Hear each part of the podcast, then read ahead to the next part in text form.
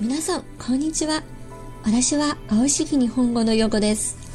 大家好，我是蓝景日本语的叶子，很高兴又和大家见面了。ね、日本の果物や野菜などは高いという噂を聞いたことがあるでしょう。关于日本的蔬果价格，也许很多人都听说过，在日本能大口吃西瓜的都是有钱人这样的传闻吧。那么实际情况又是怎样的呢？ 日本的蔬菜也好，水果也罢，不像中国按斤卖，都是按个来卖的。比如说，一颗大白菜，两百九十八日元左右，通常被分成半颗菜或者四分之一颗来卖。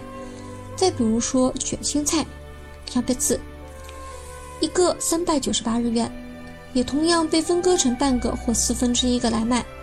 另外还有ナス、じゃがいも、玉ねぎ、トマト 等按个来卖。ニラ、芹菜、和连索等按捆来卖，但千万不要觉得一捆很多，连一盘都炒不了的。如果找到小市场还好，一般都是用小浅筐盛着几个按筐来卖。起初到日本还想按个卖能那么标准吗？一定要往大个儿的挑。可是，一挑才发现，全都是一样大的。以后大家去日本也可以体验一下，包你挑得浑身是汗。后来在超市打工才知道，那些个不符合规格的全都得扔掉，可惜呀。不过这也恰恰证明了摆上货架的全都是百里挑一的，能不贵吗？日本的蔬菜也都是独立包装，日本人注重质量，对品质的要求非常高。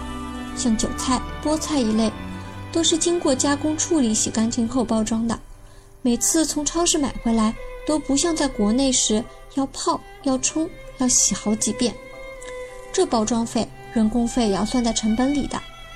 不过，相应的也给消费者节约了大量的挑选和清理的时间。还有一点，去日本时你会稍微觉得好奇：超市的蔬菜所摆放的架子啊，都是冒着冷气，下面显示着温度都是零度保鲜的，运输的时候都要保持零度，这也会有很高的成本算入其中。再有，日本可以耕种的土地很少，而且分布很散乱，部分农产品依赖进口。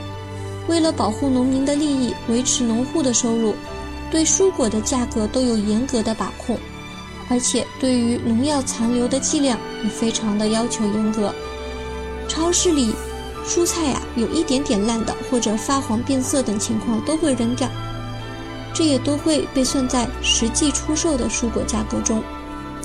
当然啦，其实在国内也有的大超市啊，那些干净的精品包装的水果一样很贵。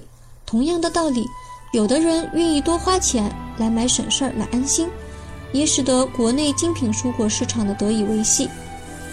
还有一方面，许多时候我们看到的日本蔬果价格只是单纯的根据利率换算过来的，而没有和日本的平均国民收入做对比。日本本就属于高收入国家，不过较高的物价也使得日本人的生活成本很高。随着我们国家经济的逐渐发展，新鲜、洁净、令人放心的精品蔬果也会越来越受大家的欢迎。那么今天的话题啊，就到这里。关于日本的十万个为什么，我们下期再见。